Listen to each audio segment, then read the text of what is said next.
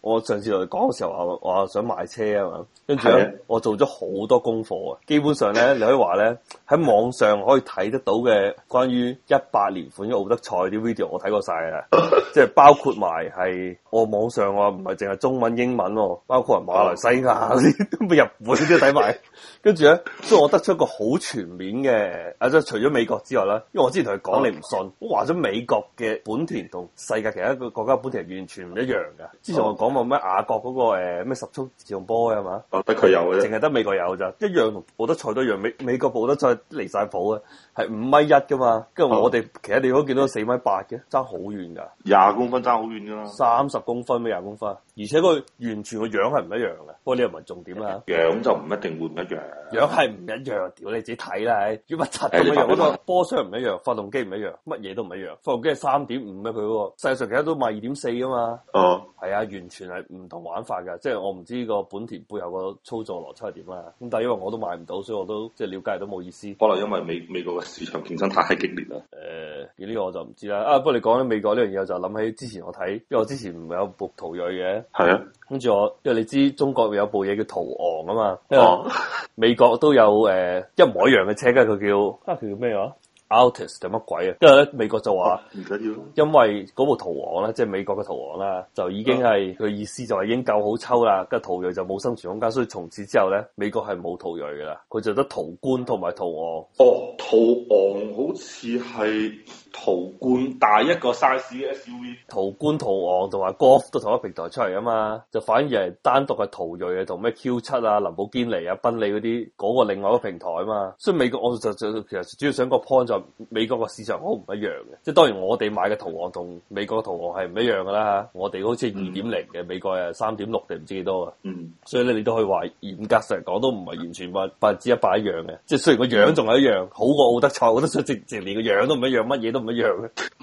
咁嗱，我頭先講話，其實我最最想同你講個 point 咧，我之前喺我微信度同你講過，哦，因為我就唔係好了解中國市場，我就唔知中國嘅官方價同埋你實質上你銀袋個價係咪同一回事啊？因為咧，我聽翻有幾種講法，有種講法咧就係、譬如依家買你去買奧德賽咁啦，大概你要等一個月，即係譬如澳洲咁咧就唔係啊嘛。即係你今嗯日你話要買啊嘛，擺低一千蚊，跟住下個禮拜過嚟，咁啊可以交接㗎，你可以揸走啦。就一個禮拜之內事，因為你嗰個禮拜主要仲要係搞啲咩法律文件啊，仲有啲咩你選裝嗰啲嘢係嘛？啊跟，住各種各樣呢啲嘢，咁就基本上就係、如果你今日拍到版咧，就下個禮拜過嚟攞車得噶啦。咁但係中中國國咧，中國以前我聽翻講，即係以前我三四年前啦，好買車型要等好耐啊嘛，係嘛？唔係話梗係你啦，仲要咩加價咩？要要要逼你選裝呢樣 選裝嗰樣。呢啲唔使三四年前，今時今日都仲係咁嘅。咁所以我就想知官方，我想港本睇到個價錢，同埋你真係銀袋價錢個差距有幾大？即係你銀真係銀袋，可能你要加三萬或者加選裝五萬啲嘢，我唔知啊。嗱，我同你講啦，嗱，呢樣嘢咧，誒、加價係一個普遍存在嘅事實嚟嘅， 即係據我所知咧，市面上賣得最好嘅三個品牌嘅車啦，大眾啊、本田啊，仲有豐田啦、呢三個品牌咧係包加價嘅，但係肯定唔會步步車加價啦，一定會加價。但係咧，你今日之前同我講好似標誌嗰啲咧，就肯定係相反啦，絕對係一上嚟就有得減價啦。唔係，但啊係我想問清楚就係、比如我當我係願意加價，我好多錢嘅嘛，唔介意啊，我可唔可以今日拍板，下個禮拜過嚟攞車？哦，唔得，加價係即係證明你你你願意加價係你有得買，你想究買竟冇時得有攞車？究竟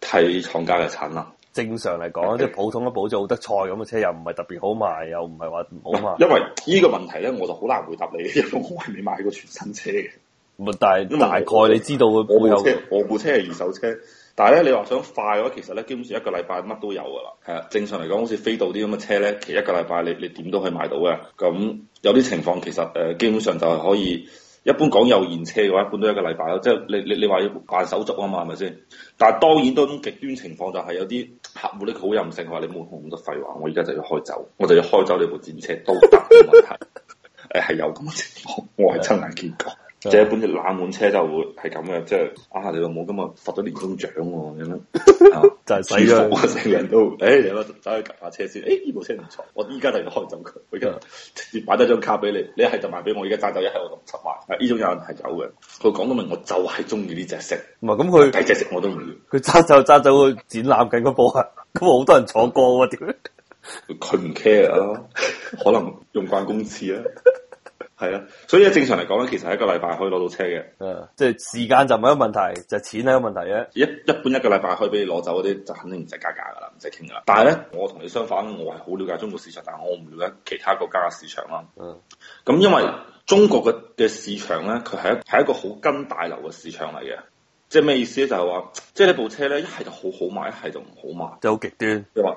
係好極端嘅，所以話咧，一般你想去買嘅嗰部車咧，誒你唔使傾啦，九成係要等嘅。咁至於係等一個月，定等三個月，定甚至等六個月咧，就睇你嗰部車有幾好賣。我聽講過話要等六個月嘅車咧，就應該就係途觀，即係六個月算多定係生命算算中間定係算少啊？誒途觀係屬於好閪狼噶啦，啊，即係水最好賣嗰部要等最耐就等呢部噶啦。係啊，而且就肯定仲要加價。加價講緊係幾多 percent？十個 percent 定廿 percent 定幾多 percent？一般廿四五萬嘅車加三萬咯，加十個 percent 左右咯，嗯，即係八到十個 percent。係八到十個 percent 咯，係咯。咁加咗價之後就話你有資格去買呢部車。等先，廿四五萬係咪我想大眾睇到個官方個價錢咧？啊係，我哋叫 MSRP 㗎，嗯係我哋講嘅 MSRP。即係只要係好賣嘅啊車，你就係官方個網站睇價錢你係買唔到單嘅。係肯定買唔到單。當然你買頂配咧就快啲咯，嗯但頂配又唔好買咧。頂配跟住咧主要仲有個問題就係話咁咧主要少人買，所以咪唔使等咁耐咯。係啊，即係二點零 T 頂配，你你唔使等啦，即刻可以攞走啦。呢部車就經銷商話屌媽，我都好閪愁啊，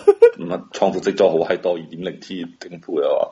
話版。咁咧，我哋啱先講緊嘅咧就係多人買同埋少人買嘅型號係嘛？但係其實咧，中國人買車咧同鬼佬買車咧應該有點好唔同嘅。咁呢依樣嘢同我都買車都習慣到好唔同，因為我買車直接往高配睇嘅，我嘅 budget 可以 cover 到邊一個級別嘅高配，我就買邊個級別嘅高配嘅，誒、或者高排量啦，唔一定高配啊，高排量啦。嗯，咁但係大多數中國人買車就唔係我咁諗嘅，大多數人中國人買車就係睇底配啊，最最 button 嘅嗰個 spec 啊，咁你就可以放心啦。一般呢個 spec 咧啊，好賣嘅車咧係一定冇冇貨俾你買嘅，嗯，即係直直情話俾你聽啊，呢、個冇貨嘅，你唔好諗啊，廠家唔會供貨嘅。咁即係點啊？咁即係賣咁你又攞部車出去賣做咩嘢？咁不如唔好攞出去賣啊，冇貨。佢唔攞出嚟賣啊， 佢就同你講我有呢個 spec 啫嘛， 吸引你過嚟睇嘅咋，嗯咁啊可能象徵性咁樣。即係其實理論上可以差咗呢、個，直情唔使睇啊或者冇唔存在咁嘅嘢。係啊，係啊，係啊。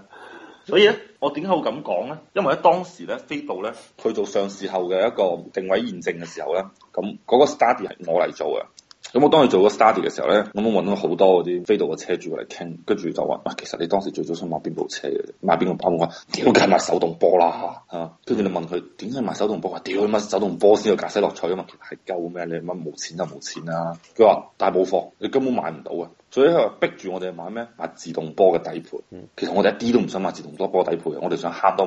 我唔係慳多五千蚊，係想唔好使多過五千蚊，換來一個良好嘅駕駛體驗嘅。 喂，既然你講開呢樣，我問你一個好急促嘅問題：飛度自動波低配賣緊幾多錢？七萬三，呢個啊係咩價？呢個係官方價定可以揸走？ MSRP 啊 MSRP 咁呢部車算好賣定唔好賣啊？好買到係，咁你即係要加錢啦，七萬三揸哎啊唔使到加啦。啦。哦，呢部車唔使加價，因為點解唔使加價咧嗯？其實原因就好簡單，因為買得呢啲車啲人都係窮人，你加唔起價，所以話點解思域加價定係加五千蚊咧？就呢個原因，因為你喺呢一個 se- segment 嗰度，啲人買呢啲車其實都係窮人嚟嘅，你加唔起價嘅，所以你唯有就係等或者買唔到。咁仲有另外一款車都係會加價嘅，就係、萬事得三，即係我哋中國叫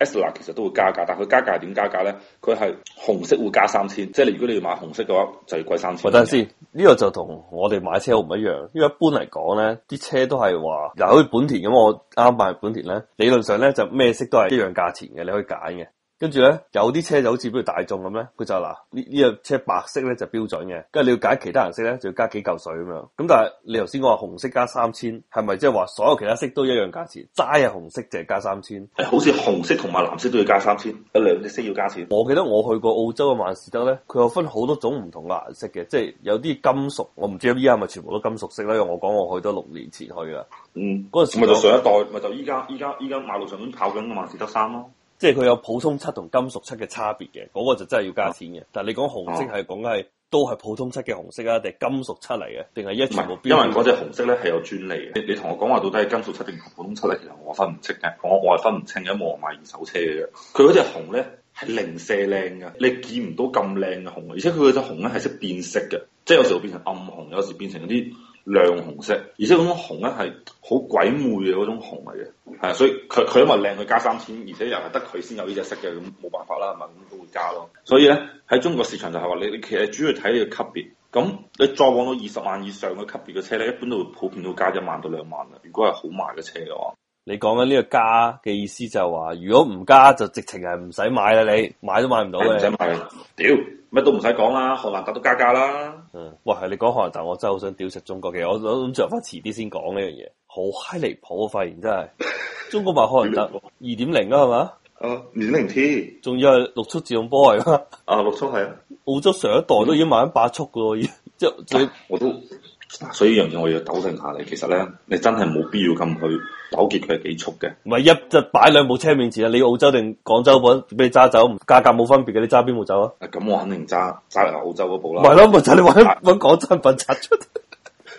唔係，但係實質上咧，同體驗上嚟講咧，其實六速同埋八速同埋十速咧，佢唔會有好明顯嘅區別嘅。咁你之所以覺得佢有區別咧，其實更加多係因為佢調教上面有問題嘅啫。唔係我唔理呢啊啲呢樣嘢嘢，我只係想講話，，當然佢屌係肯定係事實嚟㗎啦。喂，一個一一個二點零、二點零 T 啦，一個三點五，因為完全兩部車嚟噶嘛，除咗個樣一樣啊之後，三點五應該係六缸噶咯澳洲只有一個型號就三點五，所以我之前咪同你講話，我你記得我買途銳嘅時候啊，我問你嗯漢蘭特賣幾錢？嗰、時我諗住話漢蘭特噶嘛，開始時候，但係你咁樣對比嘅話，一定要係個橙同橙比，蘋果同蘋果比啊，你冇攞個榴蓮同蘋果比啊嘛。喎。係啊，如果你估內在啲嘢完全係唔係同一回事，咁冇得比嘅。我誒漢蘭達同埋途銳本身就唔係一個級別嘅唔車。係啊，我就講話中國嘅荷蘭特同澳洲荷蘭特，或者同美國荷蘭特啦，嗯都係同一樣嘢，就係佢個發動機唔一樣，波箱又唔一樣，咁就冇得比個價錢。你唔可以話中國賣得唔平，係嘅，你咁你睇個同一個平台嘅話都可以比嘅。冇得比因為一部喎。車因為其實譬如話人哋嗰啲買嗰啲廣告紙上面拖住部大船喺度行嘅話，咁你拖唔到一部船啦，你拖唔喐啊。咁咁咁你點比？唔係咁嗱，呢樣嘢就係其實你你兩個 market 唔一樣啊嘛。咁喺中國邊人拖住部船嘅？係 不過一陣間先講啦，唔緊要啊呢樣嘢。話我啊主要覺得中國嘅係市場係屌閪啊！但係你你又咁諗，中國賣鋪佬又好，飛度又好，又好閪有誠意喎、講緊飛度咧，頭先我只想問你價錢咧，即係我問咗澳洲飛度幾多錢啊嘛，所以我想對比下。咁啊，中國你話兩七萬五應該兩萬五左右啦。唔係唔係唔係，澳洲依家飛度佢話可以賣到一萬八。一萬八帶佢換代喎，飛到飛到今晚換代喎。 等嗯陣先，我哋一講緊同一部飛到啊嘛，咁就有可比性你啊嘛哋。叫 Jazz 啊嘛，係啊，咁咪咪咯，即係你就蘋果同蘋果比啊嘛，咁就係嗯中國係賣得平啲，雖然我唔知內在係咪一樣定唔一樣啦嚇，因為澳洲就冇手動版嘅，就最哦平最平嗰個都自動版嘅，咁我就問嗯最平嗰個幾錢，一萬八，呢個就係哦咁我同澳你嗯點啊？咁啊，但係有冇天窗？我我冇細究呢啲嘢，我仲可以講下其他車價錢，你有冇興趣聽下？你聽下，誒、呃我之前咪話睇一部叫咩啊？CRV 三座，呃即係三排座位嗰個嘅。啊， 我知道，不過可能中國 C R 同鬼佬有啲唔一樣啦，因為中國應該冇七座啊嘛，